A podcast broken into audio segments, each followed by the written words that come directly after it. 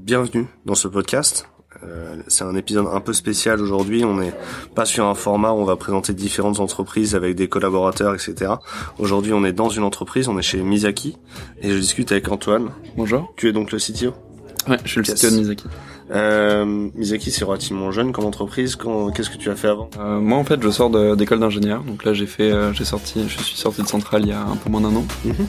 Euh, à la sortie de ça, j'ai pendant quelques mois euh, exploré ce que je pourrais faire, sachant que j'avais en tête de faire de l'entrepreneuriat dès le début. Donc j'ai exploré euh, dans les domaines qui tournaient autour du logiciel libre, de l'open source et de la protection des données personnelles, qui sont des choses qui sont Mhm. vraiment, qui me sont chères en fait, qui sont, qui font partie des choses que je veux accomplir dans la vie. Et euh, par un peu un hasard de la vie, je suis euh, tombé sur Arthur. On s'est rencontrés euh, du coup il y a un peu plus de huit mois maintenant. Et euh, on s'est dit bah viens, on essaye de travailler ensemble sur comment on peut réussir à redonner euh, du pouvoir face aux données personnelles aux citoyens. Yes, du coup, le projet Misaki, à quoi ça correspond On m'a dit que vous alliez sortir une application bientôt. Et quelles sont les, les conditions profondes derrière? Qu'est-ce qui vous motive vraiment? Ouais. Euh, bah en gros pour l'instant, on vient de lancer euh, il y a deux jours euh, la bêta de notre notre première application, qui est un outil pour permettre aux citoyens d'appliquer de manière assez forte, enfin avec plein d'entreprises d'un coup, leurs droits RGPD. Mmh. Euh, tu veux que je développe la partie Ouais. RGPD En gros, les, la RGPD, donc c'est une loi européenne qui est sortie le 25 mai dernier et qui donne notamment aux citoyens des nouveaux droits en termes de accès, portabilité, modification et suppression de leurs données personnelles auprès des entreprises. En gros, tout simplement, un citoyen peut aller contacter une entreprise et lui demander quelles données elles ont sur elle, Mhm. sur la personne, euh, de les supprimer s'il veut qu'elles soient supprimées, de les modifier, de pouvoir demander de la portabilité, c'est-à-dire qu'elle les transfère à une autre entreprise. Et aujourd'hui, tout ça doit être fait à la main par le citoyen auprès de chacune des boîtes auxquelles il veut euh, pouvoir faire euh, marcher ses droits. Nous, on s'est dit, mais en fait, cette démarche est très compliquée aujourd'hui à faire parce qu'il faut le faire individuellement sur des centaines de boîtes et on est surtout même pas au courant de quelles boîtes ont des données sur nous parce qu'il y en a plein qui sont en fait euh, pas frontales et du coup on n'est pas au courant. Et du coup, on a un peu une approche euh, inversée du problème où les citoyens viennent nous mandater pour qu'on aille demander aux entreprises leurs données personnelles et qu'ensuite on leur ramène euh, aux citoyens leurs données de manière sécurisée Mhm. et centralisée sur notre plateforme. Euh, le tout avec un énorme enjeu de sécurité où nous on ne veut pas pouvoir avoir accès aux données des gens euh, pour éviter en fait de recentraliser en un nœud euh, toute l'information. Ok. C'est quoi les technos que vous avez utilisés pour faire cette première application? Et euh, quelles vont être les prochaines technos que vous allez utiliser peut-être? Pour l'instant, le, euh, en techno, donc le front-end, c'est du React.js euh, avec toute une stack assez classique, du Redux pour le store, du Sentry pour les gestion d'erreurs, ce genre de choses, et qui est connecté à un back-end qui lui est fait en Python avec euh, Flask. Et euh, dans les technos euh, à venir, on envisage de euh, passer pour une partie euh, de l'échange des messages sur euh, Matrix, qui est un projet open source d'échange de messages sécurisé. Donc ça, c'est un truc à explorer. On n'est pas sûr d'aller dessus, mais euh, Ouais. c'est vraiment un truc qui nous semble prometteur pour ce qu'on veut faire. Et à terme aussi, de pouvoir un jour euh, passer sur euh, probablement du Go pour le back-end quand on va avoir des problématiques de performance plus élevées, euh, quand on passera à une autre échelle, mais qui n'est pas un sujet pour le moment. Tu as choisi Django parce que tu en avais déjà fait avant Alors, Tu as des dit Flask. flasques. T'as choisi Flask parce que tu as déjà fait avant Euh, non, moi je j'avais pas fait de Python en web euh, avant. Ouais. Euh, j'ai choisi Flask parce que euh, en fait pour moi le choix se résumait à Flask ou Django globalement. Ouais. Euh, parce que les autres je les connaissais euh, de beaucoup plus loin et c'est ce que je considérais comme étant les plus robustes. Et j'ai préféré choisir Flask qui est beaucoup plus modulable, Mhm. euh, alors que Django impose beaucoup de choses, euh, ce qui est assez pratique, mais on a vraiment en tête de faire un truc un peu sur mesure et du coup je voulais pas me rentrer dans quelque chose qui allait être pénible si on avait besoin de faire du spécifique à un moment. Ouais. Alors que Flask est vraiment construit brique par brique, on assemble ce dont on a besoin et, et ça marche. Quoi. Et sur euh, React, pourquoi React est pas vu par exemple? Euh, là, c'est parce que j'en avais fait. Ouais. Euh, j'ai hésité à passer sur Vue parce que euh, le framework m'intéresse et je le trouve assez prometteur. Euh, le truc, c'est que on va avoir une problématique assez vite de faire probablement des applications natives Mhm. et qu'aujourd'hui, euh, j'ai pas trouvé d'équivalent à React Native euh, qui marche avec Vue. Euh, et le fait aussi que j'ai déjà de l'expérience sur React Ouais. fait qu'on a gagné du temps sur la, la création de l'app. Il y a, y a un portage de vue euh, sur React Native. Ouais, mais je, euh, je, je l'ai vu passer, euh, mais je sais pas trop. euh, Alors même l'utiliser, en, je, je serais angoissé l'idée d'utiliser en, pro- en production aussi. Déjà Ouais. React Native en production, c'est un bordel. Exactement, la surcouche de la surcouche, c'est toujours un peu un peu compliqué. Et euh, qu'est-ce qu'il peut y avoir de rigolo dans votre front-end qu'on trouve pas nécessairement dans tous les projets React euh, Peut-être par exemple du JSS ou vous utilisez Material UI peut-être? On utilise Material UI euh, pour gagner du temps justement sur le sur l'UI. Sur le, sur l'UI, c'est le, le, principe d'un UI. Un peu marrant, euh, en front-end, globalement, notre euh, application, comme je disais, on a un gros enjeu à nous ne pas pouvoir lire les données. Du coup, l'intégralité des données sont chiffrées dans le navigateur du citoyen ou du DPO, en fonction de dans quel sens on est. Et euh, nous, on a que de la donnée chiffrée qui passe sur notre back-end. Du coup, toute la couche de crypto doit être faite en front-end. D'accord. Et donc ça, c'est assez intéressant de voir comment on fait ça, et notamment sur la gestion des clés. Euh, il y a une vraie problématique qu'on n'a pas encore craqué de comment on arrive à faire une gestion de clés euh, privées et publiques à un utilisateur en ayant une solution qui soit grand public. Et du coup, genre si ton client, tu donnes les clés au client, s'il les perd ou s'il change de, de support, par exemple, quand tu veux potentiel les clés. Alors, le changement de support, ça, ça s'utilise avec. Euh... Enfin, t'as toujours des moyens. Enfin, tu vois, typiquement WhatsApp, si tu veux avoir accès à WhatsApp sur ton desktop, t'as un flashcode, ça marche. Ce genre de trucs, on peut les trouver. Euh, tu peux ensuite te dire que tu arrives à l'externaliser sur un device. Ouais. Euh, à voir. Euh, L'échange entre devices qui existe, ça me pose pas de problème. Je pense qu'on va, on trouvera une UX.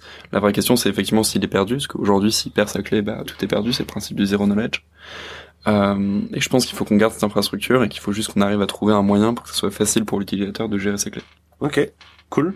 À quoi va ressembler en fait euh, l'environnement technique chez vous d'ici 2-3 ans?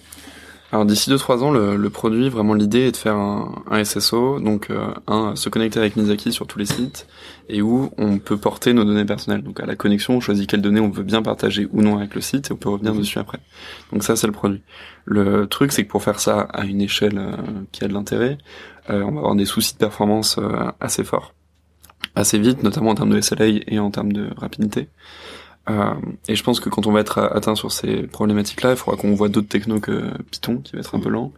Euh, Aujourd'hui, j'ai Go en tête, parce que j'en ai fait un petit peu. Après, on reste très ouvert à potentiellement autre chose. Euh, Go a l'intérêt aujourd'hui d'avoir une communauté qui est quand même assez forte dessus. Ouais. Euh, et on se proposera la question euh, à ce moment-là, mais a priori, on aura ouais, des vrais enjeux euh, de performance euh, d'ici quelques années. Ouais, surtout. Ouais, Ok, c'est cool. Euh, du coup, aujourd'hui, vous avez un projet de recrutement d'une équipe de 10 personnes.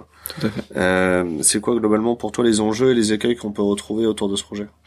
Euh, Nous, l'enjeu est de réussir à recruter une dizaine de personnes euh, sur un temps assez court, enfin sur 6-8 mois à peu près.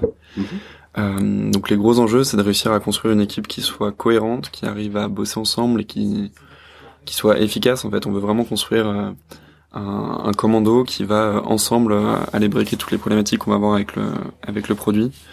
Euh, donc vraiment construire une équipe, euh, une équipe de choc avec que des gens euh, qui maîtrisent ce qu'ils font, qui avancent, qui veulent apprendre, qui arrivent à bosser en équipe pour vraiment avancer avancer au mieux. Et du coup sur les les écueils à éviter, bah, je pense qu'il y a il y a un gros truc à faire gaffe pour nous qui est de ne pas pas se précipiter en fait dans, dans ce recrutement et de prendre vraiment le temps euh, de trouver les personnes euh, avec qui on a envie de bosser, mais qui aussi ont envie de bosser avec nous. Euh, que ce soit vraiment quelque chose dans les deux sens, parce qu'on veut construire une équipe qui va être en fait la core team de la de la boîte, où du coup bah, la boîte dans trois ans va ressembler à cette équipe qu'on monte aujourd'hui. Et on veut pas perdre les valeurs et l'esprit qu'on a dans la boîte aujourd'hui, mais en même temps on veut aussi que chacun puisse trouver sa place et modifier le projet pour pour s'y sentir à l'aise. Donc c'est vraiment le trouver l'équilibre entre les deux qui est qui est un vrai sujet. Est-ce que l'engagement c'est une c'est une valeur qui est déjà que vous retrouvez déjà dans ce que vous faites et que tu vas chercher chez les gens. Qu'est-ce que tu entends par engagement? Il hmm, euh, y a un de mes mentors qui dit toujours je suis engagé sans être militant. Tu vois, genre euh, je vais toujours avoir des opinions très tranchées sur les choses, mais je vais pas pour autant aller manifester au combat vois. Et l'engagement c'est c'est une forme d'implication.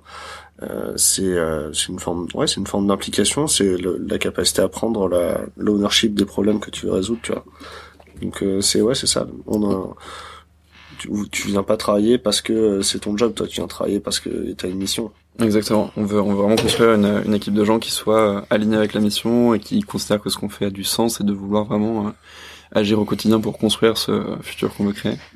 Et donc c'est ouais, du coup si le mot engagement est et celui qui doit. Ça ça me va. Mais globalement, ça représente bien la chose et l'ownership de manière générale, c'est quelque chose que tu as décrit qui me plaît bien. Mhm.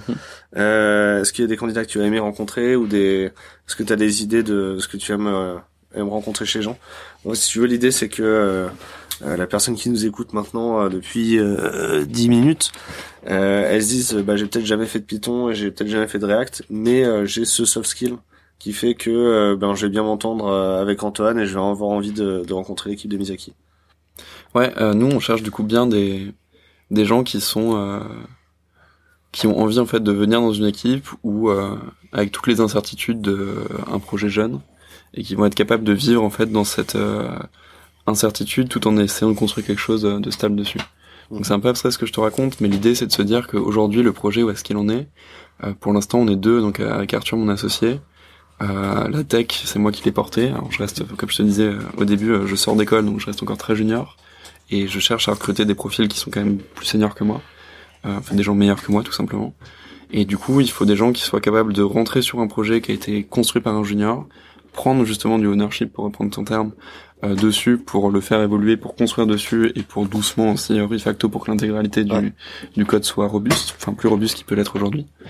Euh, et le tout dans une équipe. Donc c'est vraiment euh, le savoir jouer avec, avec, enfin savoir composer avec l'inconnu, tout en étant suffisamment serein sur le comment tu vas avancer et et être serein sur le fait qu'en fait on va y arriver. C'est qu'une question de trouver le moyen et le temps pour le faire.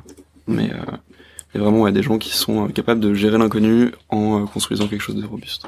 Ouais, je comprends. Le mot ownership, j'ai jamais trouvé de meilleur mot en français. Est-ce que tu as une bonne idée euh, spontanément? Le ownership, euh, je pense que la responsabilité s'approche. La responsabilité du concept. Ouais. Ça va être responsable du problème. C'est ouais, c'est porter la responsabilité euh, d'un segment du problème. Ouais, mais tout de suite, ça sonne comme une matrice Rassi. Ça ouais. me fait peur. ok, c'est cool. Euh, est-ce qu'il y a, on peut, on peut retrouver Misaki sur We Love Devs, mais est-ce qu'il y a un mail sur lequel on contacte euh, quand on veut candidater? Euh, On se rapproche de Clara aussi On peut se rapprocher de Clara. on peut nous envoyer un mail sur love@misaki.com. Ouais. ou sur notre site, il y a des points de contact. on a un Welcome to the Jungle. On peut vraiment. Je pense que si on veut nous contacter, on trouvera un moyen de le faire. C'est cool. Bon, ça marche. Tout est noté. Merci beaucoup. Super. Bah merci à toi. Yes, double check.